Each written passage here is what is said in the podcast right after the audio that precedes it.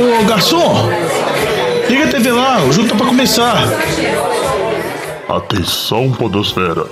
Vai começar NFL de Boteco.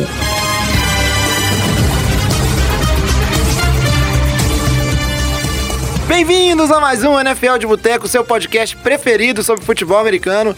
Eu sou o Thiago de Melo e hoje temos aqui no nosso boteco Diogão Coelhão, Tudo bom, Juvenil? Vitor Oliveira E aí, jovem, beleza? E Alex Reis. Fala comigo. É, o boteco tá meio vazio hoje, o pessoal tá bastante ocupado, mas é, mesmo assim o NFL de Boteco não falha, sempre um programa com muita informação sobre a rodada da NFL pra vocês. O programa de hoje, a gente além de falar de todos os jogos, né, a gente tem uns recadinhos iniciais aqui. Como sempre, o primeiro é escutar lá o Fantasy de Boteco, né não, Diogão? É o Fantasy de Boteco, é o programa do NFL de Boteco pra Fantasy. A gente sempre analisa a rodada, fala algumas trocas boas pra fazer, dá algumas dicas da semana. Sempre muito interessante, mais voltado pro de Fantasy. Mas se você gosta de NFL, é interessante ouvir, porque tem análise de jogadores, tem algumas análises estatísticas, vale a pena. É isso aí. E segue firme também o nosso Survival lá, Diogão. Agora só tem 36 pessoas das 77 inscritas que não perderam nenhuma vida. Eu sou uma delas. Ah, vai ficar Eu tirando... também. Ah, os caras vão ficar tirando onda aí, né? Eu perdi. Inclusive Eu o também. nosso Survival. Não, Não, vou- você não, que eu sei pra perder. Eu falei que eu até também perdi, falei depois de você. Ah, então tá bom. Não, Charles, você tá vivo já, ô Vitória? Ó, eu só queria falar que essa semana. Eu, eu vou passar da quinta semana, chupa o mundo. É isso aí mesmo, o Alex batendo o próprio recorde. Depende, né? Eu vou chegar à quinta, foi igual a primeira vez. Então, assim, no mínimo, pelo menos, já, já cheguei na. já empatou a sua melhor É, classificação. exatamente. É isso aí. E destaques aí especialmente pro time do Vitinho, o Eagles, que derrubou bastante gente lá na nossa liga. Inclusive o Luiz, que apostou no Eagles também. E Na- pro... Na verdade, destaque pro time de Detroit. Que Que tá até- matando todo É. mundo. Terceira vez que alguém aposta em um jogo envolvendo Detroit e Detroit sempre. Isso aí, parece que a regra é o seguinte: apostou contra o Detroit, o seu time vai perder, apostou em Detroit, Detroit vai perder. Então, Não, vai empatar. empatar, exatamente. Porque tá invicto o time dos Lions. Então é isso aí. Lembrando de sempre, é para seguir a gente nas nossas redes sociais, NFL de Boteco, Boteco com U, arroba. Não, isso aí é o e-mail, né? Redes sociais Por é isso só que eu falo, arroba né, NFL. Então fala pra gente, Diogão. É, gente, se, quis- se quiser, se quiser seguir a gente, só seguindo nas redes sociais, sempre arroba NFL de Boteco, no Twitter, Instagram, Facebook. E também pode mandar tanto no direct nessas redes sociais, como também pode mandar uma mensagem direta via e-mail pro NFL de Boteco, boteco com u, arroba gmail.com, dando sugestões de pauta, reclamações, elogiando, falar o que quiser com a gente, quiser discutir alguma coisa, perguntar coisas do Fantasy também, no caso do Fantasy de Boteco, é para esse mesmo e-mail, para conversar com a gente, pra gente saber se estão gostando do programa e ter alguma sugestão pra gente melhorar. É isso aí. E fiquem bastante atentos, porque em breve, em brevíssimo, vai ter o quê? Sorteio para vocês, nossos ouvintes. Fiquem atentos. Mas chega de delongas e a gente vai seguir agora para falar dos jogos da rodada, que tem muita coisa ainda, não começaram as bye weeks, então são muitos jogos. Ô Fábio Júnior, Todo mundo já chegou traz aqui uma aí? porçãozinha de batata frita e uma cerveja gelada pra nós. E na semana 3 a gente teve uma coisa atípica que foi, vamos dizer assim, um desempenho tanto considerável, assim, razoável, vamos discutir isso ao longo do programa, de QBs que em teoria não não são assim os QBs titulares ou que todo mundo tava esperando, É. guiando certas franquias, né? Eles são titulares porque eles estão começando, mas ninguém esperava que eles estariam à frente dessas franquias talvez tão cedo, né? Por diversos motivos.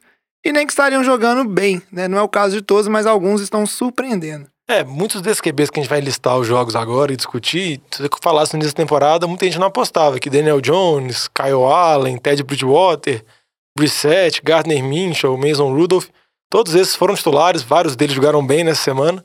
E igual eu falei, na, se você falasse na semana 1 que muitos deles seriam titular, muita gente nem conheceria alguém, Gardner Minshew, quem é, Kyle Allen, de Carolina. Então tá sendo uma surpresa e mostrando que os times, apesar de, de alguns deles perderem os QBs titulares, perderem os QBs de franquia, como Cam Newton, Drew Brees, Andrew Luck, ainda conseguem ser competitivos se tem um esquema preparado para esses QBs que entram no lugar deles. Big Bang. É, e a questão também é que é interessante ver como uns empolgam bastante, né? Danny Dimes! Daniel Jones. Dimes, Dimes, Dimes! É isso aí. Dimes! Todo Vitinho deu mundo, até um pulo ali, velho. Todo mundo empolgado com o desempenho. Outros a gente vai vendo, né? Que poderia ser o caso, talvez, do Ted Bridgewater, que talvez, né, realmente não é aquilo tudo que. Não, depende. Se Se, você se empolgar com passe de 5 jardas, É isso que aí. ele dá vários. O, o mais alto do- dos Giants tá acostumado com isso. Não, o Bridgewater? Não, mas eu tô falando do Eli. Ah, tá. Não, mas o Eli era Então o pa- não dá pra se empolgar. Não, mas era o passe, não, mas o Eli tem o detalhe que ele era totalmente não móvel. ele dá passe 5 jardas e ele era fixo. É isso aí. Já que vocês estão falando de Eli, vamos aproveitar para falar do nosso primeiro jogo, que foi a vitória. Assim, um jogaço emocionante o tempo todo. 32 a 31 pro time dos Giants. Quem achou que Tampa Bay ia pegar a vaquinha aí nos Giants e seguir para a segunda vitória acabou se dando mal e de uma maneira bem frustrante, né? Porque teve chance de vencer no final o time de Tampa. Mas culminou, né, com um erro do field goal pelo, pelo kicker, o Gay. Com a situação, é, inclusive, vamos dizer assim, inusitada que foi o Bruce Arians, segundo ele, aceitando um delay of game pra ficar mais longe. Explica pra gente, Não, Vitinho, ele- o que, que é isso de ficar mais longe do field goal, fica mais fácil acertar? Não sei te dizer por que diabos ele, ele fez isso. É porque. Eu desconheço qualquer estatística que afirme que isso é mais fácil. Não, ele- pra punch, a gente vê muito o pessoal fazendo isso pra dar mais espaço pro, pro, pro Panther esticar a perna, tentar acertar e evitar um touchback. Agora, pra, pra field goal, a justificativa é, é talvez que o kicker ele vai dar um chute um pouco mais alto, vai ficar mais fácil dele escapar da, da, da linha, evitar um bloqueio. Não sei, eu acho bem discutível isso. É, o kicker já tinha errado dois, dois extra points na partida, então não foi só o field goal.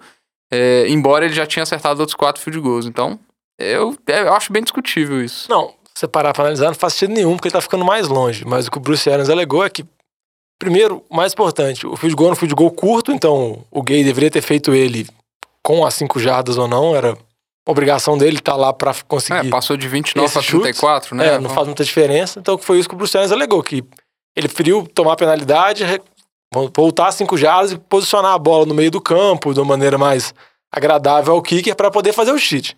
Para fazer o chute. Isso não faz sentido nenhum. Foi tipo uma das piores chamadas. Só não foi a pior chamada da semana porque teve a quarta para nove que o Fred Kitchens correu. Porque aí o Fred Kitchens tomou atenção para ele. Porque senão esse negócio do Bruce Arians tinha dado muito mais polêmica. Será que foi só pra ganhar mais pontos no Fantasy, Diogo? Ah, pode ser, né? Porque, por exemplo, na nossa liga de fantasy, field goal de menos de 30 jardas vale 2 pontos. Acima de 30 vale 3. E às vezes tava num jogo muito parelho, assim. Mas nem era o jogo final, nem era o jogo de segunda-feira. Você podia alegar que ele tava perdendo por um ponto, era o field goal da vitória. Não, não era. Então, Mas assim, vamos falar do ponto mais importante, Danny né? Apesar do final, Danny Dimes, Daniel Jones, na sua estreia, foi extremamente empolgante. Os nossos dois torcedores dos Giants aqui, o Alex, de coração. É engraçado como o cara que é torcedor de coração já tá fazendo careta ali, né? O cara tá amargurado, sofreu muito com os Giants. Zero careta, velho. Não, não acredito. Agora o Diogão que É, tá não acredito, embarcando. não. O Diogão que tá embarcando agora é só empolgação. Olha, vocês têm que me vender, vocês me vendem pra fazer esse personagem, eu tenho que fazer o personagem direito, né? Mas. Com pra- uma secundária dessa, velho, não, Não, tem como não, sonhar, não, velho. Não, o time é horrível. O time poderia, o time deveria ter perdido pra Tampa de toda forma, não perdeu porque o, o Vitinho falou, o Kicker errou, teve outras oportunidades. Mas chamou muita atenção o Daniel Jones, a primeira partida dele como titular na NFL. Ele foi muito bem, conseguiu mais de 336 jardas, dois CDs de passe, dois CDs corridos. Primeira vez na, história do QB dos Giants a conseguir dois CDs aéreos, dois CDs corridos no mesmo jogo. Tudo bem que durante muitos anos foi lá e pro lá e fazer um TD corrida era só um sneak de meia jarda e era lá. Mas o Daniel Jones foi muito bom, mesmo com um corpo de recebedores. Não nada demais, teve a lesão, teve a volta do Shepard, tem o Evan Ingram. Mas a gente sabe que não é nada assim muito relevante. Daniel Dimes conseguiu jogar muito bem e o que acabou chamando mais atenção ainda é que no decorrer do jogo, o Chacon Barkley, principal jogador ofensivo dos Giants, saiu machucado, vai perder uma boa parte da temporada, de 4 a 8 semanas, por causa da lesão no tornozelo. E mesmo assim, o Daniel, Daniel, Daniel Jones conseguiu jogar bem, conseguiu carregar o ataque, conseguiu fazer a campanha da vitória nos minutos finais, fez o TD corrido final. Óbvio que ele apresentou alguns defeitos, alguns defeitos conhecidos da pré-temporada, como o problema que ele tem com fumbles, às vezes segurar muito a bola, não proteger, acabar sofrendo sec. Mas ele traz uma nova dinâmica ao ataque dos Giants. Ele é muito mais móvel que o Eli, não que isso seja muita coisa, mas ele é bem mais móvel. Ele consegue estender a jogada, ele consegue criar com as pernas dele. E ele é um ponto de animação. Se você falasse para qualquer torcedor dos Giants, a próxima semana vai ter Giants contra Redskins, o Chacon Barkley tá machucado, só que é Bill Eli e ninguém ia ter ânimo. Você ia ter ânimo pra ver o jogo, Charles? Jamais. O jogo ia ser depressivo. Jamais. Agora com o Daniel Jones tem uma motivação. Não, quer queira, quer queira, quer não, ele não deixa de ser um quarterback draftado na primeira rodada, que muito, vamos dizer assim, do, do hate, né, do ódio em relação a ele é porque essa questão de onde ele foi pego no primeiro round, outras opções disponíveis. Né, em termos de quarterback nos anos consequentes e a ideia de manter o Elaine, mas não necessariamente o Danny, o Dimes ele pode ser uma opção ruim, vamos dizer, ser um QB que ninguém gostaria de ter ele na franquia, né? Não é uma questão tão assim, crítica, né? Ele sofre muito mais hate do que ele merece, vamos dizer assim. Mas uma boa parte do hate que ele sofre, eu concordo que é com relação à posição dele, com as análises que os especialistas faziam antes da época do draft, mas eu acho que muito é carregado pelas temporadas anteriores do Giants. A maneira que eles, vamos dizer assim, tiveram toda a relação do Eli, com, quando o Eli foi pro banco, o Dino Smith para titular, depois como eles se comportaram remontando esse time, em vez de apostar numa reconstrução direta, eles pensaram que esse time poderia ser competitivo, então eles tentaram reforçar a linha ofensiva, eles falaram várias vezes que o time era competitivo, pagaram uma extensão de contrato pro Eli. Eu acho que o problema é eles trocaram o Adel Beckham. Eu acho que se- se o torcedor do Giants tivesse sido avisado pelo GM que o time estava passando por uma reconstrução, uma reconstrução bem clara, desde esse início desse processo, tivesse draftado o Daniel Jones com a, alegando que, ah, não, esse é o nosso QB preferido, é o que a gente acha melhor, eu acho que não teria dado tanto polêmica. Eu acho que essa polêmica muito é pela história. Porque aquilo quando a gente discutiu muito na, na pré-temporada é sobre como o Giants levou toda a situação. É, o que eu acho engraçado, o Diogo até comentou que a próxima semana é Giants e Washington. E o Washington que tem o Dwayne Haskins, que era o grande nome que se falava que o Giants poderia selecionar, né? E aí a gente tem que pensar, pô, mas hoje, é, Daniel Jones ou Dwayne Haskins? Dep- talvez até só depois da pré-temporada. Você já começa a colocar a dúvida, que era uma coisa que eu, eu não, não era um grande crítico do Daniel Jones, igual a mai- maioria, eu ainda falava que eu gostava da, da atuação dele, ele dava agora, a dinâmica agora de, todo de mundo gostava. Ah, pega lá o, a análise pré-draft lá, eu nunca critiquei. É, e, a- e aí eu tenho outra, tenho outra questão. Se a gente pega, por exemplo, não é que o Batata tá aqui, até jogou bem ontem, mas a gente pega o Trubisky no, no ano do, do draft do Trubisky, que todo mundo fala, né? O Best trocou pra cima porque é, e deixou passar o Mahomes e deixou passar é, o Deshaun Watson. Pô, mas naquele draft, o Trubisky era, era a primeira opção de todo mundo. Todos os especialistas falavam que o Trubisky ia ser o primeiro do- QB do draft. Então, assim, é muito fácil o pessoal criticar é, o, o, o Bears, que poderia ter pego o Trubisky na, na, na posição 3 e trocou pra cima porque o pessoal tinha medo que alguém, que alguém fosse pra posição do- de- dos 49ers. É muito fácil falar mal lá atrás e, e hoje falar mal. Pô, o Bears deixou passar o, o Trubi, deixou passar o Mahomes e o Deshaun Watson. Pô, e, e se, o- e se o Daniel Jones é, cai pra, pra, pro, pro Bengals na décima, décima escolha, não sei qual era a escolha do Bengals agora de cabeça, ou pra Miami, e pega o Dwayne Haskins, o Dwayne Haskins é um fracasso e, o- e o Danny Dimes tá, tá brilhando em outro time. Então, assim, eu acho que agora é hora de dar, de dar mérito pro, pro, pro GM, embora ele fale bobagem, falou muita mentira, né? Inclusive, falou que, que o Eli era o QB, que ia jogar a temporada inteira. Mas tem a hora de dar certo mérito pro, pro, pro Guerrero, que foi lá e pegou o QB que ele queria. Ele tinha a, a escolha 6 no draft, ele tinha uma preferência por QB, pegou o QB que queria e aparentemente ele tá correspondendo. Óbvio, muito cedo de falar, é uma semana só, contra a defesa fraca, é, entre aspas, né? A front seven bem forte de tampa, na minha opinião. É, o Shaquille Shaquille Barrett, Barrett tem oito sacks na temporada, em três jogos, é um número absurdo. Só, acho que ontem ele teve quatro. Quatro. É, on- ontem não, domingo, né? É, então, assim, é um, Dois famos forçados. é um front seven muito forte, mas é uma secundária fraca e a gente sabe. É, é quase é a receita do Philadelphia no ano do Super Bowl, né? É, então, assim, óbvio, muito cedo, mas de longe ele é o melhor QB do draft passado se a gente olhar a temporada e os jogos de titular dessa, dessa, dessa temporada regular. Eu concordo com você, Vitinho, e eu acho que muito se deve disso de- com relação à análise da QB. Acho que agora tem que ver a evolução dele. Porque tem toda a análise de como que ele vai estar antes pré-draft, como que ele vai chegar na NFL, mas tem que ver o tanto que ele vai se desenvolver. Igual, por exemplo, se a situação do Trubisky, na comparação com o Mahomes com o Deshaun Watson, provavelmente se o Trubisky tivesse caído, por exemplo, no time de Kansas City com o Andy Reid, não estou falando que ele seria o, o Patrick O Mahomes, Mahomes, mas mas, ele seria muito melhor, ele teria desenvolvido dúvida, bem mais. E se o Mahomes às vezes tivesse caído numa situação muito desconfortável a ele, ele não teria desenvolvido tanto assim. Resta agora a comissão técnica dos Giants, o o general manager dos Giants, dar a condição, partir para uma reconstrução que precisa dos Giants, eles precisam reformular a, a secundária, é uma vergonha. Tomou 190 jardas, 3 TDs no Mike Evans, tipo assim, não tem condição de você colocar o January Jenkins marcando o Mike Evans no mano a mano, sem a ajuda de nada, porque ele vai perder todos os duelos dele. E precisa reformular isso. E precisa apostar no QB, tem o Chacon Barkley, tem o Evan Ingram e o Shepard, e a partir desse pilar ofensivo tentar remodelar o time. Igual você falou, o Danny Dimes já se mostrou bem, e agora ele tem que mostrar que ele consegue evoluir, jogo após jogo. Só uma coisa que às vezes também que a gente tem que considerar pelo fato do Danny Dimes ser um pouco, talvez um parecer mais pronto que Kyler Murray, que Dwayne Haskins, nem jogou ainda, né? Ele teve um, tem um histórico de college muito maior, se a gente olhar a quantidade de jogos. Ele tem acho que 36 jogos comparado a, a até 15, 17 de, desses outros jogadores. Então, ele tem mais experiência. Então, é um cara que já chega pelo menos um, um pouco mais cascudo, óbvio. NFL é uma coisa, college é outra. Mas eu acho que isso dá uma, uma certa vantagem para ele nesse aspecto. Eu só queria complementar também aí, é, nessa, nessa informação que o Diogão deu, que você pode pegar o, o próprio Baker Mayfield, né? Que é, poderia pensar de um ano para o outro, né? Que era para ele ter se desenvolvido muito mais e a gente tá vendo esse ano que né, não, não tá indo grandes coisas aí. Tá pessimista, Alex, mas eu acho que semana que vem você já tá encomendando a camisa do Daniel Jones lá do. da Tinha que se ele mandar você. 336 jardas de novo, 4 TD, velho, posso saber. E só pra falar uma outra estatística interessante, é ele conseguiu superar um déficit que tá perdendo por 18 pontos. A, o Eli perdendo por 18 pontos, 0 vitórias, 44 derrotas. Daniel Jones, 1 vitória, 0 derrotas. Isso aí, já entrou batendo recordes do menino. E pra falar só um tiquinho, né? Finalizar esse jogo. A derrota, né? Porque vamos combinar que ainda assim o, o Giants escapou com essa vitória, né? Não foi uma vitória, vamos dizer assim, contundente.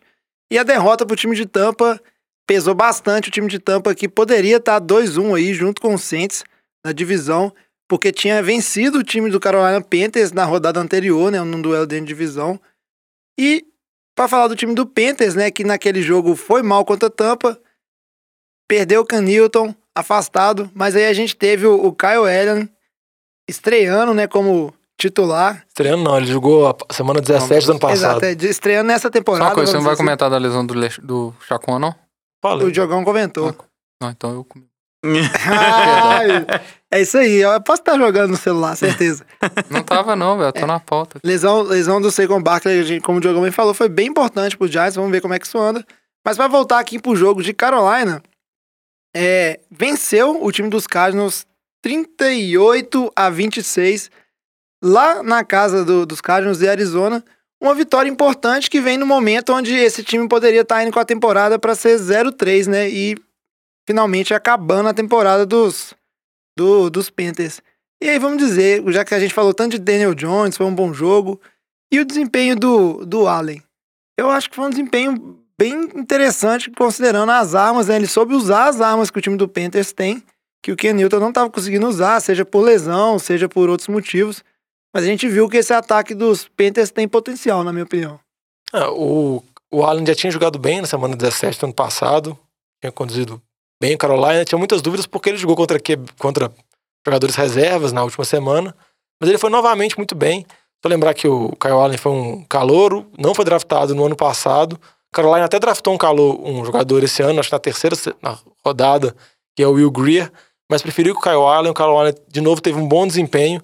E eu acho que facilita muito é porque era um dos motivos que muita gente acreditava que Hamilton poderia ir bem nessa temporada é com as armas ofensivas que a Carolina colocou no entorno dele. Tanto o DJ Moore, Curtis Samuel, McCaffrey, Greg Olsen, que parece que, vamos dizer assim, rejuvenesceu uns dois, três anos, desde os problemas que ele vinha com o pé, vem jogando muito bem essa temporada. Todos deram oportunidade pro Kyle Allen, Kyle Allen conseguiu mostrar bons números. E uma coisa que chama curiosidade é que o jogo foi Carolina e Arizona, o Kyle Allen contra o Kyler Murray, e ambos disputaram a posição de QB titular em Texas A&M, e o Kyle Allen ganhou, até que o Kyler Murray depois mudou de universidade, foi pro Oklahoma, e aí evoluiu exponencialmente e virou o pique número um do draft. Mas já tinha uma disputa anterior e o Kyle Allen de novo se deu bem com relação ao Kyler Murray. É, o que mais chamou atenção é. Óbvio, a gente tem que fazer a comparação entre a qualidade de passe do Kyle Allen que ele demonstrou nesse jogo e o que o Cam Newton estava demonstrando nas duas primeiras semanas, né? O Kyle Allen acertou passes belíssimos se a gente olhar o TD, principal, na minha opinião, principalmente o TD pro, pro Curtis Samuel no fundo da, da, da, da, da red zone e o segundo TD do Greg Olsen também, que ele tá andando para trás para ganhar espaço e acerta o Greg Olsen também no fundo da red zone. São passes que eu duvido que o Cam Newton, na situação que ele, que ele se encontrava, acertaria. Né? A gente. A qualidade de precisão é, é gr- gritante.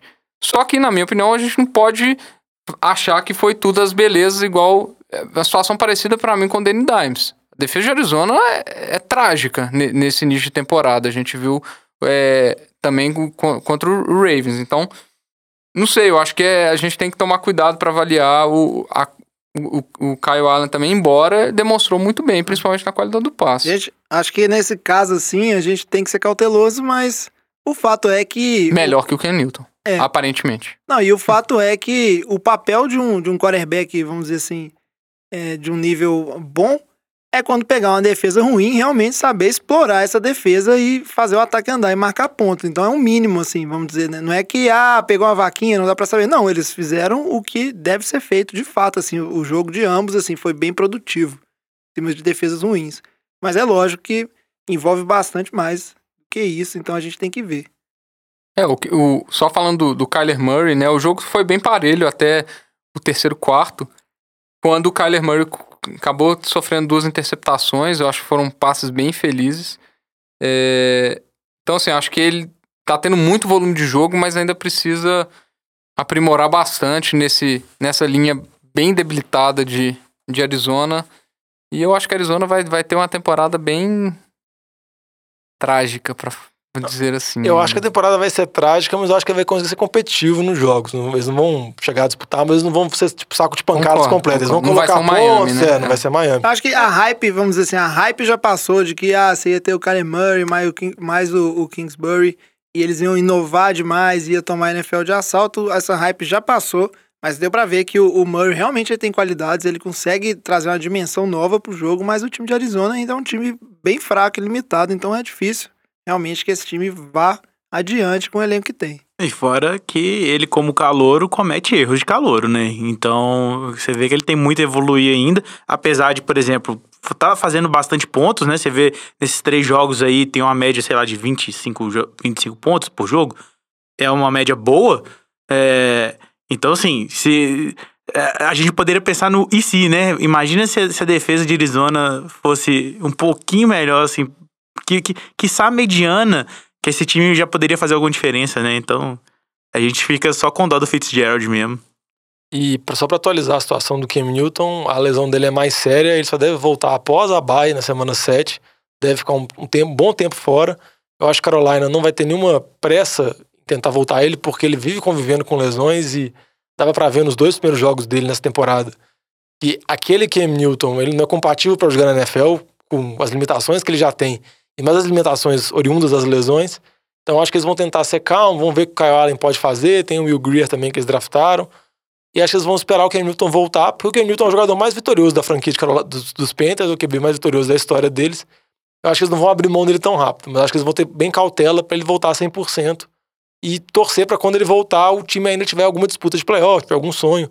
O Kyle, o Allen conseguir conduzir pela mesma campanha 50%. É isso aí. Sorte dos Panthers que aparentemente tem um QB backup aí que dá pra eles esperarem o tanto que for necessário pro Canilton se recuperar e voltar. Seguindo para nossa próxima partida aqui, a gente tem que falar da vitória, pra mim, inesperada, do New Orleans Saints, 33 a 27 em cima do Seahawks. Lá na casa do Seahawks, que a gente sabe que é um bem difícil de jogar. E ao contrário dos dois quarterbacks que a gente falou anteriormente, Ted Bridgewater não foi tão bem, né? O Diogão já até falou no início do programa, ah, se você gosta, não gosta de passes de mais de 5 jardas, Hum. né? Então você vai gostar do jogo do Bridgewater. Mas a verdade é que o Drew Brees, né? Assim como o Bridgewater não tá acertando quase nenhum passe acima de 20 jardas, então o jogo do Saints foi assim, né? Corrido pelo Camara, que fez a diferença. E eu queria saber por que, que o Seattle Seahawks conseguiu deixar escapar essa vitória. O que pra mim parecia óbvio, a gente teve até várias apostas no Seahawks no Survival. O ataque foi corrido e carregado pelo Camaro. O Camara teve mais da metade das jardas do time, teve mais da metade das jardas de passe do Bridgewater, foi responsável por todas as corridas, fez, marcou dois TDs. Mostrou tanto que ele é explosivo, tanto que ele é dinâmico e o tanto que ele vai ser importante para os Saints nesse período sem o Drew Brees. Eu acho que o Bridgewater teve uma partida ok, ele foi, como o pessoal costuma falar, game manager, ele apenas administrou o jogo. O Saints conseguiu pontuações relativamente com auxílio tanto da defesa quanto do time de especialistas, conseguiu retorno de punch, fez um, um retorno de fumble sofrido pelo Chris Carson, o terceiro seguido dele na temporada. Isso acabou auxiliando muito o ataque, porque em nenhuma situação o Saints ficou apertado com o ataque. Se você olha o jogo, o jogo parece um placar bem mais parelho, mas foi porque dois TDs de Seattle foram nos dois minutos finais do jogo. Exatamente. Entendeu? Duas campanhas muito rápidas do Russell Wilson, quando o placar já estava praticamente resolvido. Um TD, inclusive, com tempo zerado. Um já tempo no final. zerado, o TD do Will Disley, né? É. Se eu não me engano. E, mas durante boa parte do jogo, o Saints conseguiu administrar bem a vitória. Se você olha as estatísticas do primeiro tempo, parece que o Seattle até teve uma campanha Tipo, o Russell Wilson acho que errou um passe e conseguiu quase 200 jardas, mas mesmo assim, por causa dessa pontuação que o Saints conseguiu com o time de especialistas e também com o fumble, retorno de fumble para TD, ele conseguiu ir mantendo na volta no intervalo. O ataque do Saints foi muito bem e se baseando exclusivamente no Camara. Óbvio que o Bridgewater tem outros alvos ainda, tem o Michael Thomas, que é muito importante para algumas conversões em terceiras descidas, conseguiu fazer um TD importante nesse jogo, mas a gente vai ver o tanto que o ataque do Saints vai depender do Camara, do Michael Thomas, e o que me chamou a atenção nesse jogo é que o Sean Payton praticamente não utilizou o Taysom Hill, que era a expectativa, saber se ele ia dividir snaps com o Bridgewater, se ele ia utilizar algumas armações engraçadinhas, assim, com o Taysom Hill como receiver ou como running back. Ou com dois, os dois é, ali. os dois como- QBs. Ele acabou não utilizando nada, ainda é uma arma que o, que o Sean Payton pode ter, e eu acho que ele vai acabar utilizando tudo que ele pode. Óbvio que ele vai precisar confiar muito na defesa dele, para o Saints conseguir manter uma campanha boa. Porque por mais que você comentou que o, que o Drew Brees não, não era um dos QBs com os braços mais fortes, etc., eu acho que ainda tem uma diferença muito grande com o Bridgewater. Óbvio que ele pode evoluir, muito tempo parado, primeira partida dele como titular pelo Saints, mas pelo que ele mostrou nesses jogos, eu acho que ele não vai conseguir carregar o time dele à vitória. Vai depender muito do Camara, principalmente como poder ofensivo. É, mas ainda assim é uma vitória importantíssima, né? Com o Seahawks fora de casa. Nada melhor a primeira derrota do Pete Carroll em casa na história dele. A derrota do Pete Carroll nesse Setembro, jogo né? foi tomar uma bolada É, no nariz. Em setembro. Em setembro. A primeira derrota dele em setembro nesse olha, ele tava tipo 14 vitórias. né? E como o Alex bem falou, ainda teve essa curiosidade que ele tomou uma bolada, né, durante o aquecimento. E aí, o Pete Carroll é bem velho, né, galera? É um dos techs mais velho e velho. Tem a, a pele é fina, né? É, Ossos ossos quebradiços quebradiços. mais frágil. Ele tomou ponto, inclusive, tadinho. E, mas acho que isso não teve influência, né, vamos dizer assim, no, no resultado do placar, né? No desempenho ruim do time. Seattle realmente cometendo vários erros. É, o, o que me chama a atenção de Seattle é, é que a defesa, que era um dos questionamentos que a gente início da temporada, com a chegada do Javen do Clown, a gente pensou que a defesa poderia jogar muito bem, porque ela perdeu várias peças, praticamente a Legion of Boom acabou. A defesa de Seattle não vem conseguindo, vamos dizer assim, se portar como uma das defesas tops da liga, e o time reparou que não dá tanto para confiar, que ele só vai correr, correr, correr, ele tá deixando na mão do Russell Wilson, que é um dos melhores QBs da liga ainda, e o Russell Wilson vem numa boa temporada, eu acho que essa vai ser atuada. Ainda mais com, com o Chris Carson tendo o problema dele de ter fumble todo o jogo. É. Aí a gente falou aqui de vários quarterbacks que assumiram, vamos dizer, por lesão. Mas vamos dar só uma mudadinha no ritmo pra falar de um QB que assumiu por aposentadoria. E Mas é por lógico causa que de você- lesão. Ah, mas não O é. fundo sempre tem lesão, já. Não, não. Aposentou. acúmulo de. O que vale é a de manchete, lesão. Diogão.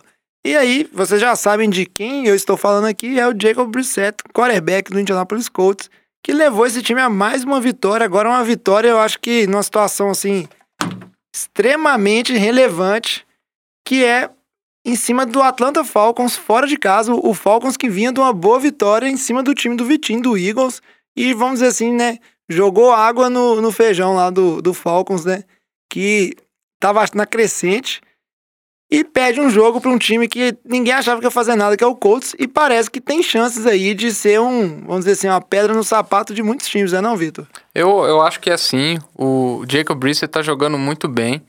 É, um aproveitamento muito muito mais muito melhor do que se esperava dele, né?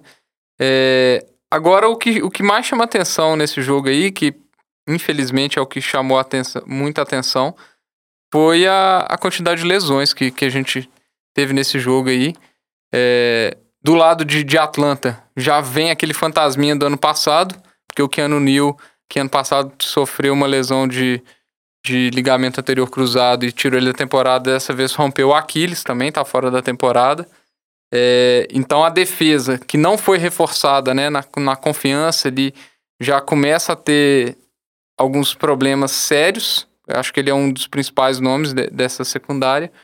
E do lado do, dos Colts, os Colts perderam a principal arma ofensiva aí no, no Tyler Hilton. É, T.Y. Hilton, né? Que a gente não pode falar T.Y. O Batata não tá aqui pra corrigir tá a gente. pra corrigir. É, o T.Y. Hilton é, agravou uma lesão que ele tava na coxa direita. Então ele já saiu no, no intervalo do jogo. Mas, pelo lado positivo, o, o Jacob Brissett conseguiu achar armas improváveis, né? Achou o Zach Pascal, o, o, o Nick Boyle numa conversão de terceira, é, de terceira descida. No final do jogo foi para matar o jogo, né? Se conseguisse converter, conseguia ia conseguir correr o relógio e ajoelhar na bola. Então, uma chamada bem ousada do do, Frank do Frank Reich, né? da escola do, do Andy Reid, que fez algo parecido também no, no jogo de, de Kansas City, E do Doug Peterson também. e do Doug Peterson. É, Então, assim, vamos ver agora. Eu acho que In- Indianapolis é um time bem. é, muito bem construído pelo Frank Reich. Tem as dúvidas da defesa também, que jogou sem o Darius Leonard por causa de concussão. E o Malik Hooker é, machucou o joelho e deve ficar fora de quatro a seis semanas. Dois dos principais nomes dessa defesa aí do- dos Colts. E Atlanta vai ser difícil acompanhar, porque o ataque tá indo bem, embora o Matt Ryan mantenha os problemas de, de turnovers na, na, na end zone. E a defesa parece que vai virar o, o calcanhar do time de novo aí. Você tá falando que a lesão no calcanhar de Aquiles. É o calcanhar de Aquiles. Exatamente, né, Diogão? Mas eu tô começando a achar que essa defesa de Atlanta, na verdade, é uma farsa. Que aquela les... que a justificativa que a gente falava das lesões dos vários jogadores. Na verdade, com o time titular também, a defesa não mostrou nada demais nesse início de temporada. Ela vinha convivendo, tomando pontos. Óbvio que quando você perde os principais jogadores, ela tende, a, tende piorar a piorar, né? muito. E pra Atlanta ganhar um jogo, vai ter que ser aquele jogo de tiroteio, Matt Ryan, faz, Atlanta conseguindo fazer mais de 30 pontos, 35 pontos. O que me chama muita atenção pra falar dos Colts rapidinho é que o Jacob Brissett, ele fazendo jogos muito tranquilos, se analisar os três jogos dele, ele não entrega a bola, conduzindo muito, Muito bem o ataque, muito seguro. O ataque que é comandado também pelo Marlon Mack, pela linha ofensiva excelente que os Colts têm. E o Brissett, geralmente, quando é pedido, geralmente no quarto quarto, para ele conduzir uma campanha, para o time virar o jogo ou para garantir uma vitória, ele tá entregando. Ele tá fazendo as campanhas dele, tá fazendo, vamos dizer assim, co- conseguindo conduzir o ataque. Óbvio que o nível dele é muito diferente do Luck. Esse time com o Luck tinha potencial para chegar muito longe dos playoffs, brigar para um Super Bowl. Eu acho que com o Brissett, primeiro, que eu acho que está justificando a aposta que o, que o Colts fez nele quando estendeu o contrato dele nessa temporada, mostrando que se ele jogar nesse nível 15 milhões por ano, é um preço bem injusto, porque ele tá jogando, atuando como um QB mediano na NFL, muito mais do que o esperado, que muita gente esperava que ele ia ser só um QB de ponte, o Colts ia ter que procurar outra opção. E eu acho que o Colts vai ser isso, vai disputar todas as partidas. Na primeira semana perdeu pro Chargers por muito pouco, se não fosse o Vinatieri, o time podia estar 3-0. Eu acho que o time vai ser bem parelho, vai disputar com o Houston, pelo que parece. Quem vai ganhar a divisão pode conseguir 8 vitórias, 10 vitórias. Eu acho que vai ser um time bem difícil de ganhar. Ele vai engrossar todo o jogo dele e pode chegar a sonhar chegar aos playoffs, que é uma coisa bem impressionante, já que você, você perdeu seu principal jogador, seu QB de franquia, uma semana, duas semanas antes da temporada. Eu vi na Thierry que você comentou aí que essa semana, pelo menos, ele acertou os cinco chutes que tentou, né? Então não, não comprometeu e mais um jogo tava apertado. em aposentar, Né? Então aí- ele poderia ser aposentado, melhor dizendo, né? E, e pelo menos o emprego garantiu mais uma semaninha aí. É, acabaram-se os burburinhos contra o Vinatieri por enquanto. E aí, o próximo equipe que a gente vai falar, na verdade, aqui é o time dos Jaguars, que aí eles têm Que o. QB Trending Topics no Twitter. Minchel mania. Sensação nas redes sociais, que é o, é o Mincho. E uma sensação, velho, que não é só pelo jogo, mas pelo visual, né? O cara que ele nasceu pra ser uma estrela, realmente. Não, porque o cara é um ator pornô dos anos 70, 80, velho. É, é- é aquelas coisas muito cara- caricaturadas. Não só no bigode, mas na forma de vestir também. e o pai, você vê que ele herdou o estilo do pai, que o pai tava na arquibancada assistindo e o bigodinho tá lá. E uma coisa que é muito importante para um QB da NFL é o que, jovem? Confiança. E você acha que o Minchel, uma coisa que ele tem excesso, que não tem problema, é confiança. Ele tem 23 ou 22 anos, sei lá, é super novo, menino. Não, e, e- ele e ele falta- era translocado assim desde a época da universidade. Não é agora que ele criou um É, personagem por algum motivo, não. Ele sempre foi famoso por causa disso. Ele sempre teve essa personalidade forte, esse visual meio diferente. Se você jogar Minchel no Google e ver fotos assim, você vê cada É, coisa é mais maluca que a outra. Eu não lembro o nome do whisky, mas diz que ele andava pela cidade com um whisky de 1.200 dólares na cintura. Ô, mano, é isso aí. O, o, o Mincho que jogou, né, levou o time, né, ajudou o Jaguars a, a chegar na, na vitória sobre os Titans. O time dos Titans que depois daquele começo avassalador, vamos dizer assim, quando o time dos Browns voltou a ser os Titans e Não, mas isso é os Titans. é, não tá arrumando mais nada. Inclusive, voltando no, no, no Falcons ali, vai enfrentar, né, Titans e Falcons lá na casa dos Falcons em Atlanta. Em Atlanta. Então vai ser uma oportunidade pro Falcons mostrar que tem algum sentido como vocês fizeram, porque se não conseguir ganhar dos Titans, aí não, Não, tem mas- sentido. Mas vamos voltar para esse jogo aqui que a gente tá falando e aí vamos falar um pouquinho dessa vitória dos Jaguars, que todo mundo achou que na primeira semana com aquela lesão na clavícula do Nick Foles estava perdida a temporada e aí fomos surpreendidos novamente, né? eu acho que o, o Jaguars tem chance de conseguir vitórias suficientes até para brigar por um playoff nessa divisão aí que tá um pouco, vamos dizer assim, aberta, né? Eu, eu acho que pro Jaguars conseguir brigar por uns playoffs mesmo, o Mission precisa continuar jogando, apesar de todas as piadinhas, todos os memes que na internet. Eu acho que é muito importante a defesa do Jaguars voltar a jogar no nível muito bom, igual jogou contra o Tennessee. O ataque Tennessee praticamente não fez nada. Igual jogou contra o Houston. Igual jogou contra Houston. A defesa tem que voltar àquele nível altíssimo, não tem como. E o Fournette tem que voltar a produzir jardas terrestres, que ele não conseguiu ir tão bem ainda. Nesse jogo, ele, durante boa parte do jogo, ele tinha 10, 12 carregadas e menos 5 jardas. É, mas é, a, a o defesa contra o jogo terrestre é uma das grandes forças do, do, do time de Tennessee. Tennessee tem uma boa defesa, se a Mas gente menos analisar. 5 jardas. Não, óbvio, menos 5 jardas é deprimente, Se- mas, se ele ajoelhasse, mas a, a linha ofensiva de, de Jacksonville também não é lá essas Não. mil maravilhas, né? Então a gente tem que levar isso em consideração também. Mas, e com, com relação ao Tennessee, jovem, eu acho que o Tennessee é um time desses altos e baixos. Toda temporada deles, eles fazem jogos muito ruins. Aí na semana seguinte ele tem um jogo que o, que o- o Derrick Henry tem 250 jardas, 3 TDs. Aí eles embalam uma sequência de 5 vitórias seguidas que ninguém sabe de onde vem. Aí depois eles perdem 3. Aí no final sempre fica lá 8-8, 7-9. Fica, vamos dizer assim, rondando nesse nível. Mas eu acho que não vai chegar a nada o, já tem questionamentos quem deve ser o QB titular de Tennessee, porque agora tem o, o Tannehill. E a disputa Tannehill e Mariota é uma disputa que dá sono, porque só estão os dois QB mais sem graça da liga, assim, tipo assim. Não acontece nada demais se colocar um ou outro, os dois têm características semelhantes, problemas de lesão e etc. E o que chamou muita atenção nesse jogo de Tennessee Jacksonville, que é uma coisa que vem chamando atenção em vários outros jogos, infelizmente, negativamente, é o excesso do número de faltas que está tendo. Nesse primeiro jogo foi um absurdo. Já não é legal você ver Jaguars e Tennessee. Porque Jaguars e Tennessee, acho que todo ano tem uns cinco Jaguars e Tennessee jogando na quinta-feira. Depois eu vou buscar essa estatística, porque não tem condição. Tantas vezes que esses times se enfrentam, sempre no Thursday, no Thursday Night. É quase igual o Diego jogar lá em Londres, né? É, exatamente. O Jaguars joga umas nove vezes por, por vez por temporada em Londres. Mas esse jogo teve várias faltas, até que o Tom Brady reclamou no Twitter, falou pra deixar os caras jogar. E logo depois o Tom Brady reclamou, passou vários minutos sem ter nenhuma falta, sem ter nenhum lance. que, tipo assim, o poder que ele tem, assim. Os caras começaram a parar de marcar. Ah, não marca mais nada, né? Já que o Tom Brady ficou puto, a gente deixa passar.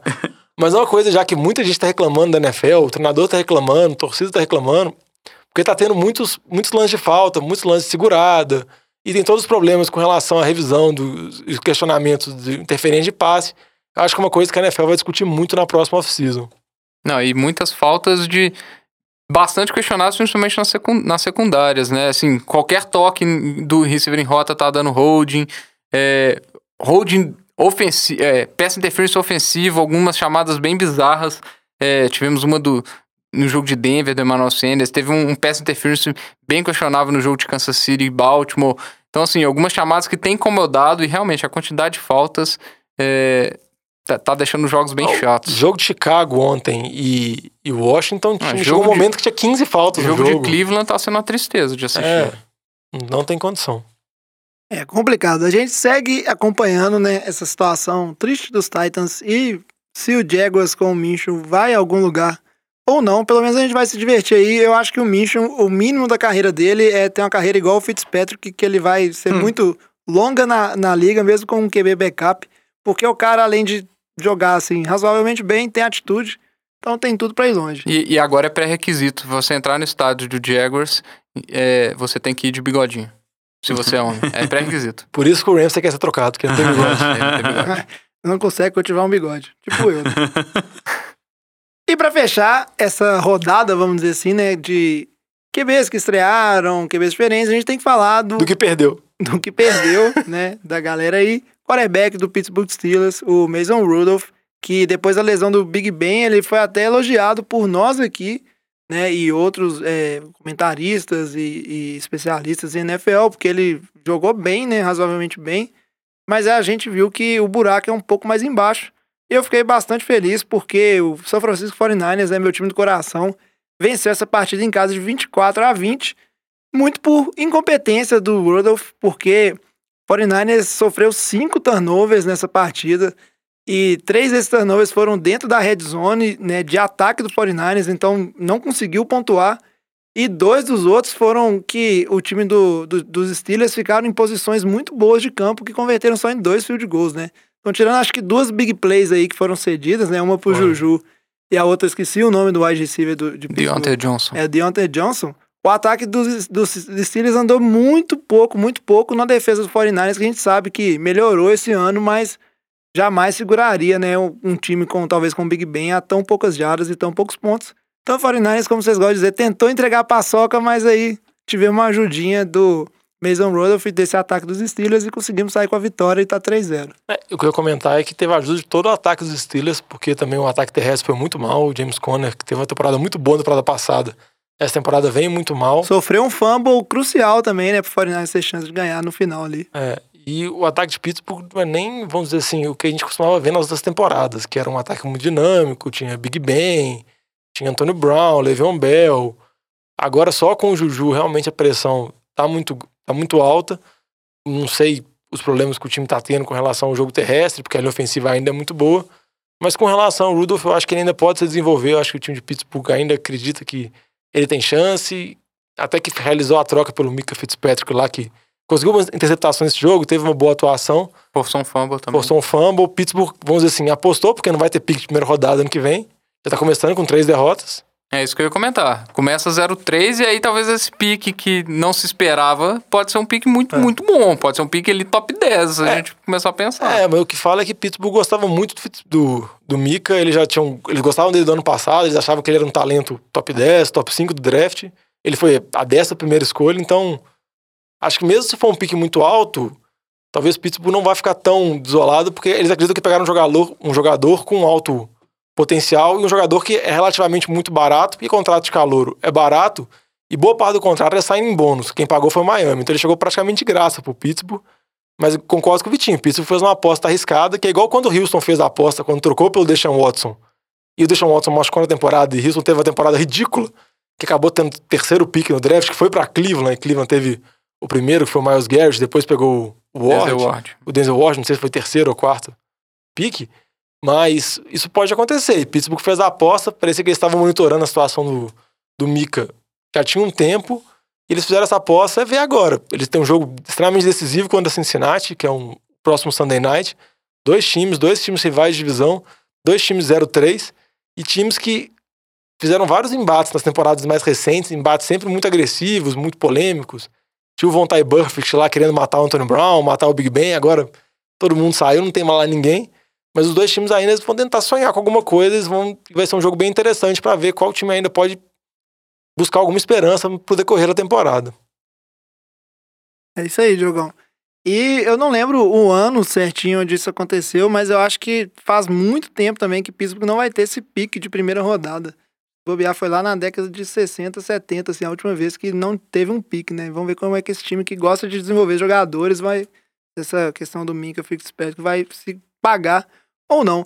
Só pra fechar, fechar essa rodada, um, último comentário, assim, que tirando o time dos Giants, que estão aí com o QB, né, calouro, draftado, e a gente esperava que fosse assumir, né, QB de primeira rodada, todas essas outras equipes que a gente comentou, elas estão, acho que, uma situação boa para ver o que, que você tem né, disponível de material no banco, porque são equipes que elas podem cogitar na temporada que vem procurar um quarterback ali, dependendo da situação em que tiver, né? Inclusive os Steelers, que a gente não sabe se o Big Ben, após cirurgia, ele vai estar apto a voltar a jogar de fato, né? É interessante você falou do Big Ben, saiu notícia essa semana que ele não vai precisar fazer aquela cirurgia Tommy John, então ele deve retornar daqui a seis, sete meses, então não vai precisar ficar parado 18 meses parado, igual o medo que o Pittsburgh tinha, que poderia provavelmente encerrar a carreira dele. Igual o jovem comentou, a gente não sabe como que vai voltar ainda, mas a situação não é tão grave como poderia ter sido. É isso aí. E agora, terminando isso aí, vamos lá para falar do nosso jogo NFL de boteco da rodada, que obviamente eu acho que foi o jogo que todo mundo mais gostou, o duelo entre, entre Baltimore Ravens e Kansas City Chiefs. Esse assunto é bom, hein? Merece mais uma cerveja. Esse jogo terminou com a vitória dos Chiefs, que jogaram em casa por 33 a 28. Apesar do placar apertado, assim, acho que foi um, um domínio bem grande do, do time de Kansas. Né? Mais uma vez, Mahomes mostrando o seu potencial de, vamos dizer assim, dominar a partida e produzir muitos pontos. Mas eu gostei também do, do desempenho do time de Baltimore, né, Vitinho? Que acho que fez frente, mostrou bonito, assim. Não foi um time que deixou a desejar. Acho que é uma derrota esperada, né? Jogar contra o time dos Chiefs na casa dos Chiefs. Mas esse jogo me, ele engrandeceu um pouco o time de Baltimore pra mim. Eu acho que validou que Baltimore realmente é o melhor time ali da divisão deles, né, da FC Norte. E é um time com certeza que vai pros playoffs. Eu acho que tem tudo para ir pros playoffs, principalmente com, com o time de Cleveland decepcionando e o, o Steelers nem comenta. É, então o caminho tá aberto mesmo. E É, Cincinnati? Não, Cincinnati. Cincinnati nem existe esse ano. É, vai, vai- vai ter uma, uma briga boa com os Steelers essa semana, igual vocês comentaram. É, esse jogo que começou bem interessante, com, com Baltimore saindo na frente, e, e logo no segundo quarto o Kansas City empatou. Só que aí começaram algumas chamadas controversas da arbitragem que pode deixar o pessoal um pouco cabreiro aí e, e, e algumas dúvidas, mas de qualquer forma não tem como a gente tirar o mérito do Mahomes, que é um, um monstro. É, Outro segundo quarto é sobrenatural o, o tanto que ele tá jogando. Ele fez três CDs no segundo quarto, né? É, só pra gente ter uma noção de. A gente falava na temporada passada dele que ele fez mais de 5 mil jardas, 50 TDs, bateu recordes e recordes. Essa temporada, se a gente pegasse os três, os três, os três primeiras partidas, ele tá num pace de 6.300 jardas, 53 TDs, com um rate de 132. Então, assim, E isso que ele tá sem o receiver 1 dele. é, é isso que eu tô Tarek Hill. E sem vários running backs baleados. É, Então, assim, a Vocês gente. lembram que no passado ele ainda tinha Karen Hunt ainda. É, e ele, ele conseguiu meter é, 40 pontos contra a defesa de Jacksonville, 33 pontos contra a defesa de Baltimore, que são talvez duas das melhores defesas da NFL, a gente pode discutir aqui. É, então, assim, tá difícil pensar aqui qual é o limite do, do Patrick Mahomes, né? Assim, é, o ataque é monstruoso o- com, com esse menino é, de- desenvolvendo receivers, né? Que a gente não esperava. O DeMarcus Robinson e o Michael Hardman ainda estão mandando muito bem, né? Marcus Robinson mandou um TD de one catch, uma hand catch muito interessante. É, agora um, um- um destaque do lado do Baltimore, um destaque positivo pro Mark Ingram, que parece estar encaixando bem é, no jogo terrestre do time. Eu ainda tô surpreso como ele não tá sendo aproveitado no, no, no- no jogo de passe. Não, não É, tá encaixando. O Lamar Jackson pela- dá muito pouco é, passe pra running pe- back. pela, pela característica do Lamar Jackson, mas ainda assim, eu achei que eles, que eles utilizariam essa, É, mas Essa essa, questão. essa situação, inclusive, de não aproveitar o Ingram no jogo de passe, me chamou a atenção uma hora que a pressão dos Chiefs começou a entrar bastante e a, a minha percepção é que faltava essas rotazinhas de, de check down, que ele poderia jogar a bola pro Ingram ali para se livrar dessa pressão, pressão, e a gente viu muito foi o Lamar Jackson tentando exceder a, a jogada, procurando um recebedor livre e sofrendo sec. Não, né? mas- É, e, é- e- e a- quando não sofreu sec, desculpa, Diogão, ele fez alguns passes é, longos bastante questionáveis. Teve uma jogada que ele corta pra, pra direita e dá um passe pra esquerda, balão pra cima. O passe deve ter viajado uma Ele trajetória de 70 jardas pra avançar 20 de tão Foi um- alto que ele foi um jogou. Ele jogou com a mão. Foi um punch com a mão não, de foi, 20 foi, Foi uma jardas. inversão de jogo que você vê em futebol, lateral direito jogando pro lateral esquerda. E É por- exatamente por, isso. sorte, ele, ele ele conseguiu a conversão. Tiveram duas jogadas dessa Teve, teve que, uma também que ele deu um, um canhão pra cima lá na, Na- na, boca da red zone. que o Willis cara- Snead pegou, né? Então, Que se a secundária do, de Kansas falta. fosse. que ele fez falta, ele foi interferência ofensiva que o juiz não deu, que ele deu um empurrãozinho no, no corner. Mas eu acho que você comentou isso, mas eu acho que uma coisa que o Lamar Jackson tem que desenvolver porque é da característica do jogo dele. Essas jogadas dele, ou ele tenta resolver com as pernas, dar as corridinhas dele, ou então ele tenta prolongar a jogada pra dar um canhão e, tipo assim, se aquelas bolas con- contestadas assim, que vai um receiver contra um corner, ele aposta muito nessas bolas, nesse canhão, jogadas muito forçadas. E agora tá numa fase boa, mas essas duas jogadas que a gente que o Vitinho comentou agora, as duas poderiam ser facilmente interceptadas, É. ou então simplesmente não, não terem sido completadas. Era isso que eu ia falar, que se fosse a, defesa, a secundária fosse no mínimo, assim, um pouco melhor de, de Kansas City, eles tinham interceptado aquelas bolas. Porque tinha dois marcadores na hora que a bola chegou no receiver, então. E, e a gente viu a- essa diferença. Acho que, se eu não me engano, para passes de mais de 20 jardas, o Lamar Jackson acertou 13 de 12 tentados. Não, 13 não. é, essa, essa estatística é meio difícil. Nem o Mahomes é, consegue. Foram três, três ou quatro de 12 tentados. E a gente vê que o Mahomes, além de uma leitura, né? Quando ele tem um wide receiver li- é, livre para uma big play, ele tem uma precisão muito grande nesses passes longos dele. E, E- aí é difícil também você forçar a bola. O Lamar Jackson tava um- com um pouquinho, como comentaristas falam, de mostarda demais no braço ali, né? O, pa- o passe um pouco sempre longo. Então o jogo poderia ter mais big plays pelo lado do Ravens e falhou essa, essa precisão. Mas é como o Vitinho falou, o QB ele vai entrando num ritmo. Se toda hora chega pressão e ele não tem uma rota curta de running back para se livrar da pressão e toda hora que ela tá chegando, tá chegando, ele acaba é, se descuidando da mecânica, acelerando um passo sem precisar. Então é, é difícil não ter essa opção também. Um dos motivos que eu acredito que ele está com mostarda demais, eu acho que é uma coisa que os times estão começando a enfrentar agora, que é como pode pensar que é o efeito Mahomes, que é você jogar contra Kansas City, você jogar contra o Patrick Mahomes, você vai ter que colocar muitos pontos em Kansas City, você vai ter que fazer muitos pontos, você não vai ter que conseguir segurar o ataque, porque o ataque é muito explosivo, é muito dinâmico. E isso acaba você tendo que mudar as características do jogo. Então os caras sempre vão para big play, sempre vão pontuar. O Jim Harbaugh teve chamadas controversas, que ele foi para conversão de dois pontos, tentou várias quartas descidas. Na entrevista coletiva ele falou que foi o estilo adotado para o jogo mesmo, porque ele estava jogando contra Kansas City fora de casa, e ele sabia que ele precisava colocar pontos. Que se ele tivesse chamadas mais conservadoras, chutasse um field goal aqui e acolá, tentasse jogadas, vamos dizer assim, mais seguras, ele sabia que dessa forma ele não consegue vencer. Porque para vencer o Kansas City, para vencer o Andy Reid, que tem chamadas espetaculares e vão ter uma ou duas jogadas que os receivers vão estar soltos por causa que o Andy Reid facilita muito a vida e o Patrick Mahomes vai acertar esses passes, você precisa ser muito agressivo, você precisa colocar muitos pontos. Uma coisa que eu queria falar por último, eu queria uma sugestão de pauta aqui. Em vez de chamar jogo NFL de boteco da rodada, chamar jogo Mahomes da rodada. Porque sempre é o jogo do Mahomes.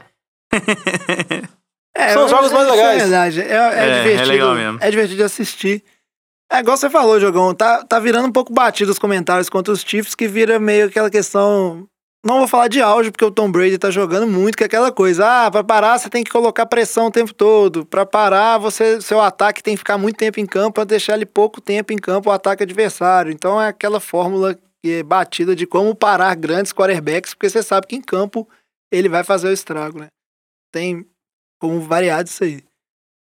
É, mais algum comentário sobre esse jogo? Não, o Mahomes é bom. Melhor, melhor da história, se bobear. Não, é, eu acho que... Tá uma co- cedo, uma- mas, não, mas uma- mais talentoso da história? É, não, mas uma coisa que vale a pena é porque, pelo menos a gente, a gente aqui é da mesma geração, a gente, muita gente que tá escutando a gente é mais novo e agora a gente tem muita mídia da NFL aqui, consegue acompanhar de perto. É uma oportunidade única ver esse jogador desde o início até o que ele pode chegar. Que o nível que ele pode alcançar é absurdo. Você parar pra pensar, ele tem uma temporada só como titular, ele já foi MVP praticamente unânime. Ele tá caminhando de novo, igual ele é o favorito pra ser MVP, quem é o segundo lugar é vazio, o terceiro é vazio, e depois você pode começar a discutir Dak Prescott, outros jogadores da vida.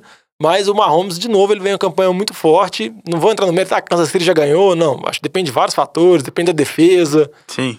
O time do Patriots é muito bom. Sim. E, e agora a gente tá vendo muito ele executando jogadas. A gente ainda vai ter o prazer de ver o Mahomes é, dominando ataques igual a gente viu o Peyton Manning, a gente vê também outros grandes quarterbacks, Aaron Rodgers, é, vamos dizer assim, guiando o ataque como um todo. A gente viu nesse jogo teve uma jogada que ele foi lá dar um pito no Andy Reid por conta de uma demora em passar a jogada. Então ele tá- vai criar essa personalidade de liderança dele também. E em vez de ficar reclamando, falando que é muito apressado, só curte o Mahomes. Só vê e acha bom, velho. É. Só isso. Realmente, bom. Assiste Queria, os passos de 70 jardas caindo no colo do, do, dos Cicílios, que dá raiva de você ver. queria meu time. Mas agora então, pra não deixar nenhum jogo de fora, vamos lá pro nosso speed round, falar rapidinho dos jogos que sobraram. E pra começar o speed round, o Alex fala pra gente da vitória do Buffalo Bills, 21 a 17 em cima do time dos Bengals, 3-0 Bills, quem diria? Pois é, Juvenil. Surpresa aí da, da- desse início de temporada. Mas assim, apesar desse placar 21-17, não, não é muito real, não. Porque Buffalo dominou basicamente o jogo inteiro, levando aí por praticamente três posses na frente de, de Cincinnati. Cincinnati virou o jogo. E no finalzinho, obviamente, entregou a paçoca. É isso aí. Na sequência, a gente fala da vitória dos Dallas Cowboys em cima de Miami, esperado, né, Vitinho? Dallas atropelando todo mundo, 31 a 6, com Miami não seria diferente. Um, primeiro tempo que Miami podia até é, ter virado na frente no placar se não fosse um, um fumble, mas aí, segundo tempo, o Dallas é, desembolou, a Mari Cooper meteu dois CDs, o jogo terrestre engrenou com Zeke e Pollard, e aí virou um jogo de qualquer time contra Miami.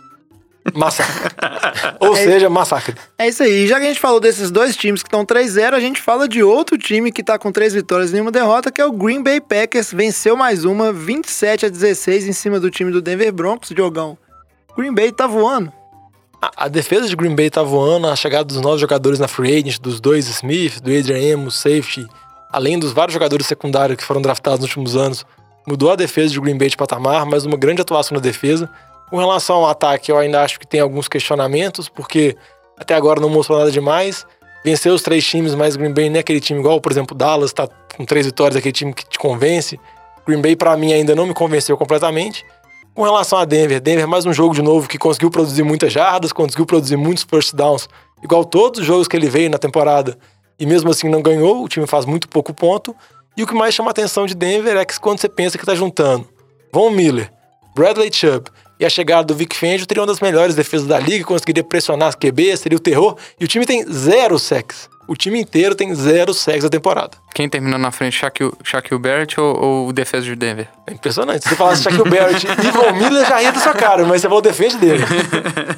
E na sequência a gente tem que falar da vitória do Minnesota Vikings 34 a 14 em cima do time do Raiders. O Vikings que jogou em casa, então estava numa situação bastante confortável que esse time do Raiders, apesar de ter começado surpreendendo, a gente vê que tem muitos problemas.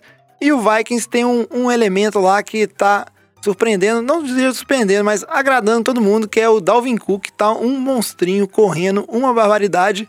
E o fato é que se o jogo corrido do Vikings funcionar, o Vikings vai ganhar vários jogos. Né? O único jogo que perdeu foi o jogo contra o Green Bay. E como o Diogão comentou antes, é uma defesa muito boa. Kirk Cousins atuando bem em casa, sem pressão. Vamos ver se ele Aí consegue. Exatamente, vamos ver se ele consegue superar é, o fato de que não Ser o desempenha bem. Co- People Cousins. É, o People Cousins, como diz o Diogão. Seguindo, o Vitinho vai falar do time dele, que. Ô, Vitinho, mais uma vez, né? Não é possível. 27 a 24 pro Lions, o time do Philadelphia Eagles não quer ganhar essa temporada? Qual que é a diferença desse time de Filadélfia pro time da temporada passada que não tinha um receiver para alongar o campo? Nenhuma. Né? O time tá sofrendo com infinitas lesões aí, jogou sem Jeffrey, jogou sem, sem, Deshaun Jackson. É, o Dallas Goddard foi meio baleado pro jogo, teve mais um drop ridículo, que, que é uma das, das toadas desse time nesse início de temporada. O Jay John, né, o Arce- Arcega Whiteside também, um drop importantíssimo no final do jogo. Lesões na linha defensiva, lesões na linha ofensiva. Então o time de, de Filadélfia tá, tá se complicando por causa dessas lesões, embora o Carson Wentz tenha jogado bem. E isso complica também porque tem uma semana curta aí o jogo logo de quinta-feira contra Green Bay lá em, lá em, em Green Bay. Então pode começar um 3 né, e se complicar nessa divisão aí que tem Dallas. Do lado de, de Detroit, é, invicto na temporada, duas vitórias, um empate. Achamos que Detroit ia jogar esse ano para não ser o último da divisão, forçando o jogo terrestre. E quem tá, tá conduzindo esse ataque é o Stafford, com várias armas ofensivas aí e com a ajudinha do Special Teams nesse jogo. É isso aí. E na sequência a gente teve mais uma derrota de partir o coração do time dos Chargers. Perdeu em casa pro time dos Texans. Uma coisa interessante, né? O jogo ficou 27 a 20. E tanto Chargers quanto Texans são times que. é, o, o Texans tá com 2-1, né? O Chargers poderia estar melhor, tá uma vitória só e duas derrotas. Mas a verdade é que esses times estão levando seus jogos sempre para o final, né? Ficando aquela emoção assim, não estão conseguindo dominar as suas partidas. Esse jogo a gente teve uma atuação muito boa do Watson e da linha ofensiva é, de Houston. Vale questionar se é, linha de, não, é linha Ofensiva. ofensiva, porque vale questionar se esse, esse, vamos dizer assim, essa atuação não se deve a, a uma atuação pífia da linha defensiva dos Chargers, do do JJ, não, do como é que ele chama? Nick Bosa, Bosa e do então, Melvin Joey. Bosa e o Melvin Ingram, que não produziram nenhum sec nessa partida. Então foi bem aquém. E a gente teve o J.J. Watt, né? Que aí eu me confundi aqui, que teve uma partida muito boa, né? Ele voltando, vamos ver se ele consegue colaborar bastante, que ao lado do Mercilus, essa linha vai ser bem interessante. Você falou da, da linha ofensiva de Houston. O- eles pegaram um calor que eles deixaram na primeira rodada, mudaram ele de guarde para right tackle, colocaram outro calouro como guarde e parece que conseguiu ajustar a linha. A linha foi realmente bem melhor. Essa aí tá funcionando. E o Chargers, pra variar, no finalzinho, o drive do Philip Rivers, tentando conseguir empatar esse jogo, que terminou em nada e a torcida se decepcionando. Seguindo aqui, o Não Ale- tem torcida. não é, isso não, né? Tem a galera que compra ali e aproveita que tá lá em Los Angeles pra ver um joguinho de futebol americano. Seguindo aqui o nosso.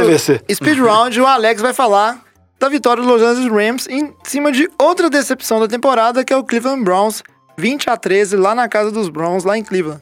Juvenil, por incrível que pareça, esse, esse jogo de- do Rams, você pode falar que o Rams agora tem um nome como principal, que se chama Aaron, Aaron Donald. menino é um monstro, super técnico, jogando demais. A defesa toda em si de Ram- do, do Rams tá jogando muito. Eh, O Goff e o Gurley não estão ainda entregando o que eles fizeram nas outras temporadas. Então, assim, a gente tá só na expectativa ainda, mas tá conseguindo levar o time. Pelo lado de Cleveland, né? Baker Mayfield tá paçocando, não entregando nada. Por incrível que pareça, nas jogadas decisivas, contrataram o Odell Beckham pra fazer, né? Que é um espetáculo. Você lançar pro cara, ele consegue fazer uns catches maravilhosos. Não, não lança a bola pra ele. Então o time tá ficando devendo, não tá entregando nada.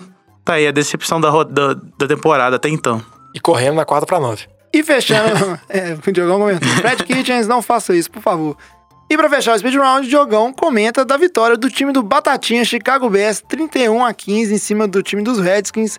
Vitória é dentro do da, da NFC ali, importante pro time dos Bears que se não ganhasse, né, Diogão, ia de mal a pior. É, Batatinha ficou tão empolgado com a atuação do Bears do primeiro tempo que ele nem veio aparecer aqui. O- a defesa jogou muito bem, impressionou o Case Keenum em níveis absurdos, assim. Khalil Mack fizeram, fez o inferno com o Case Keenum. Acho que, acho que ele conseguiu só fazer mais falta do que pressionar o Case Keenum, porque teve um uma chamada de falta do primeiro tempo que foi absurda. E o Trubisky conseguiu conduzir boas campanhas, conduziu três TDs, três passos pro Taylor Gabriel no segundo quarto. Mas, compensação, quando chegou o segundo tempo, o ataque do Chicago parou completamente e o Washington, que estava morto, conseguiu dar uma pressão assim. Você pode olhar o placar, aí tem uma diferença de duas postes de bola, mas faltando cinco minutos, o Washington estava dentro da red zone para poder tentar reduzir o jogo para uma posse, tentar forçar Chicago, que não tinha conseguido praticamente nem 50 jardas no segundo tempo. Então eu acho que a defesa de Chicago é muito boa, mas o QB precisa desenvolver, que a gente já vem falando semana após semana. E eu tenho muito pés atrás ainda com o menino Trubisky.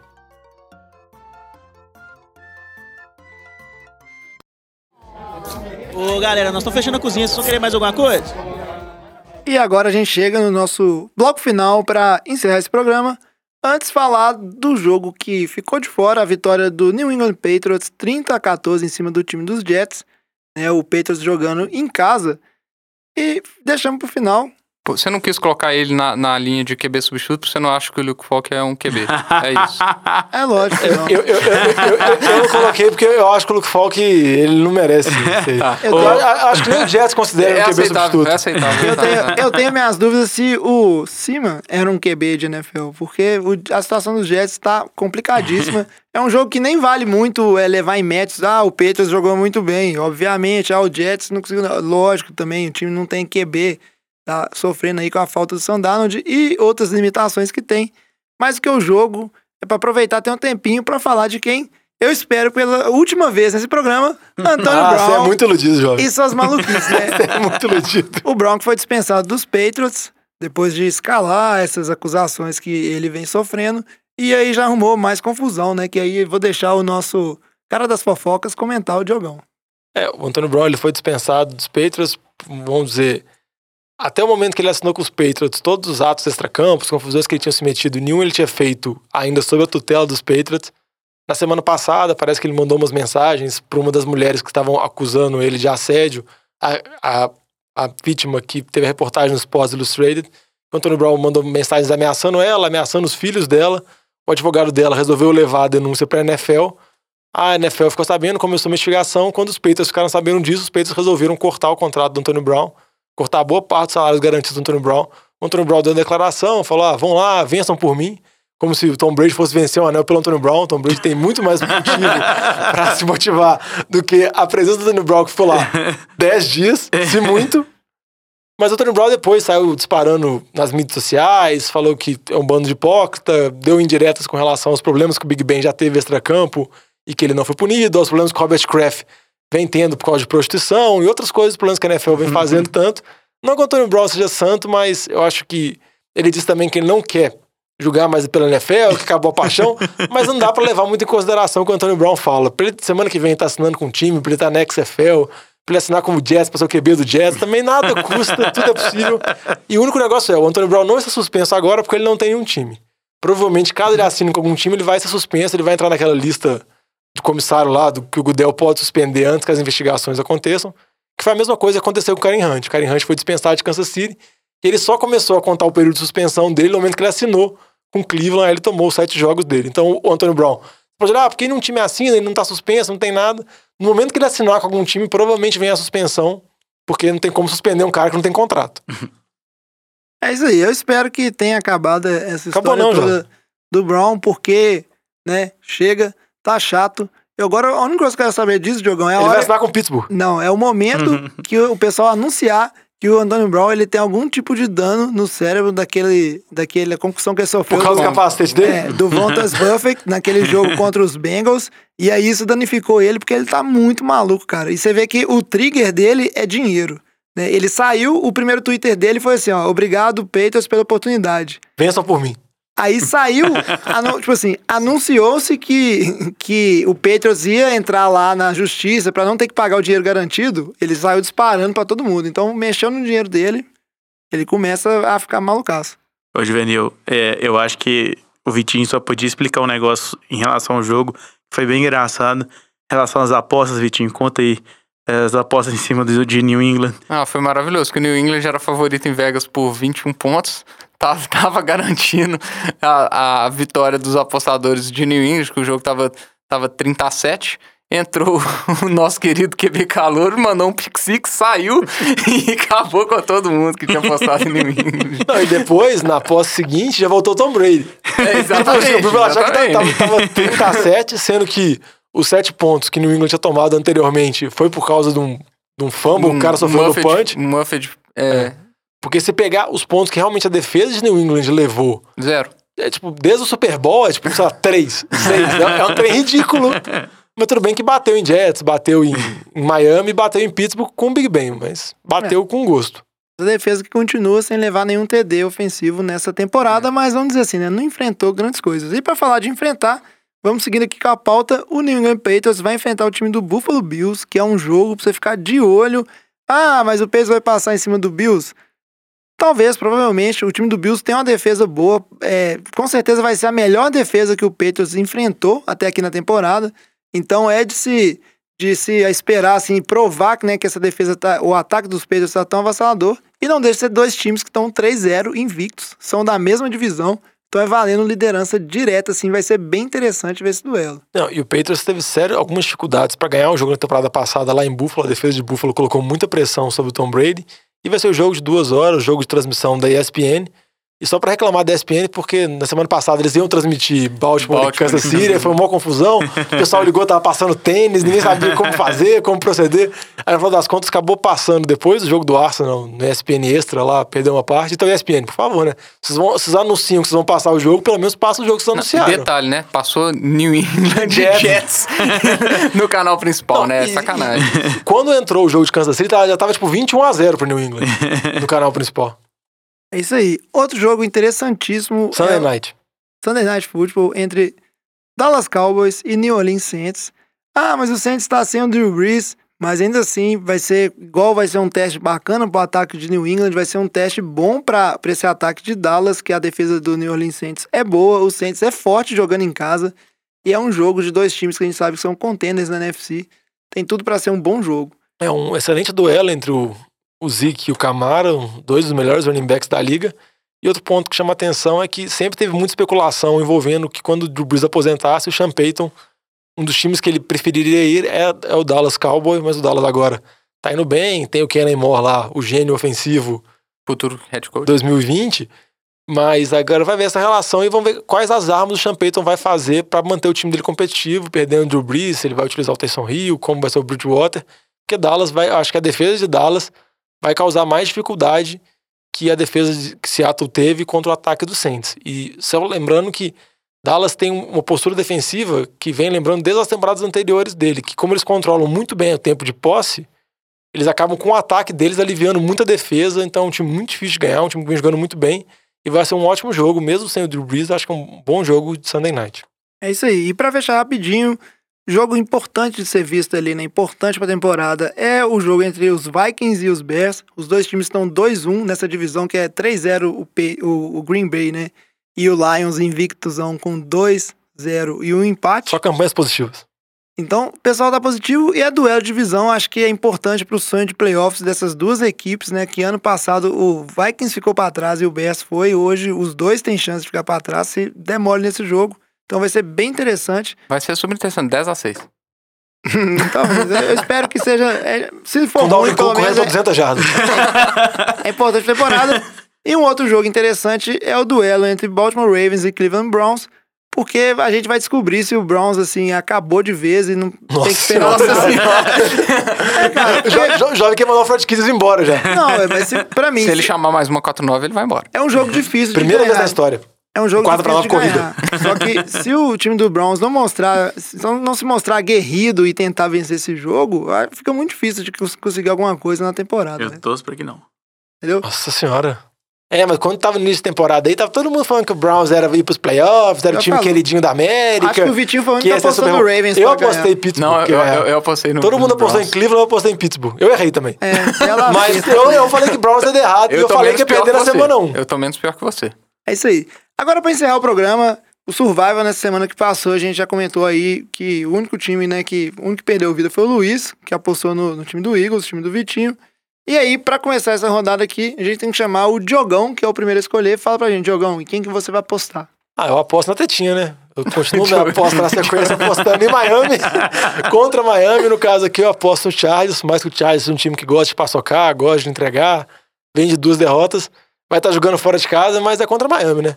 E como não tem como apostar em Miami na semana que vem, porque é bye, eu tenho que antecipar o palpite e apostar em Miami agora.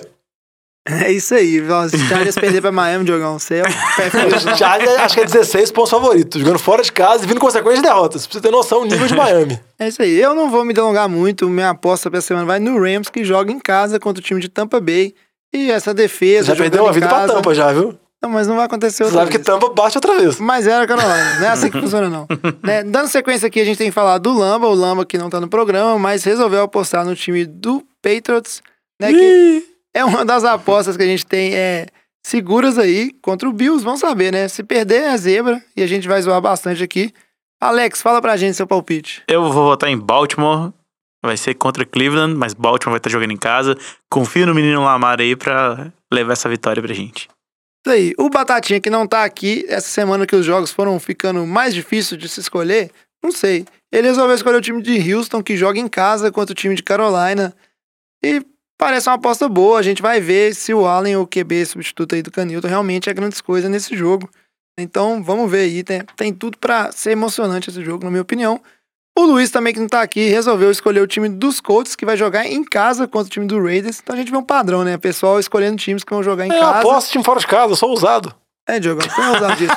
Miami. E times que não estão convencendo tanto, né? Lógico que é, o bom desempenho dos Colts nessa semana influenciou essa escolha. E pra fechar, a gente vem lá o Vitinho, que tá em último. Quem que vai ser escolher? Eu vou ousar, postar um time que joga fora de casa, vou quebrar o tabu e vou passar em Kansas City contra o Lions. Ó, eu vou quebrar o tabu que todo mundo vai perder vida contra o Na Lions. verdade, você tem que quebrar dois tabus, porque o Lions, até agora, roubou vida de todo mundo. Exatamente, Esse esse é é o o tabu que tabu, falou. ué. Ah, O jovem não tava prestando atenção. Não, eu concentrei no negócio de ser usado e apostar fora de casa. Não, não. É, É eu o- tô sendo ousado apostando fora de casa. O Vitinho tá sendo copiando. Você não tá sendo usado, nada. Apostei fora de casa, Quem velho. aposta contra o Miami não é usado, Jogão. Então é isso aí, ficam os Fecha o boteco, palpites do nosso Survival. A gente fica por aqui. Lembre-se sempre de seguir a gente nas nossas redes sociais, NFL, de NFL de Boteco. boteco. Isso, arroba NFL de Boteco com U. E se quiser mandar um O e-mail, boteco, não é arroba, não. Só pra deixar claro. é isso aí. arroba não tem U. e o e-mail é nfldeboteco, arroba gmail.com. A gente fica por aqui, esperando que vocês tenham gostado desse programa. Uma boa rodada com a NFL a todos. Fiquem ligados às surpresas das redes sociais. E a gente volta semana que vem. Traz a saideira, fecha a conta, passa a régua e tchau. Valeu! Falou.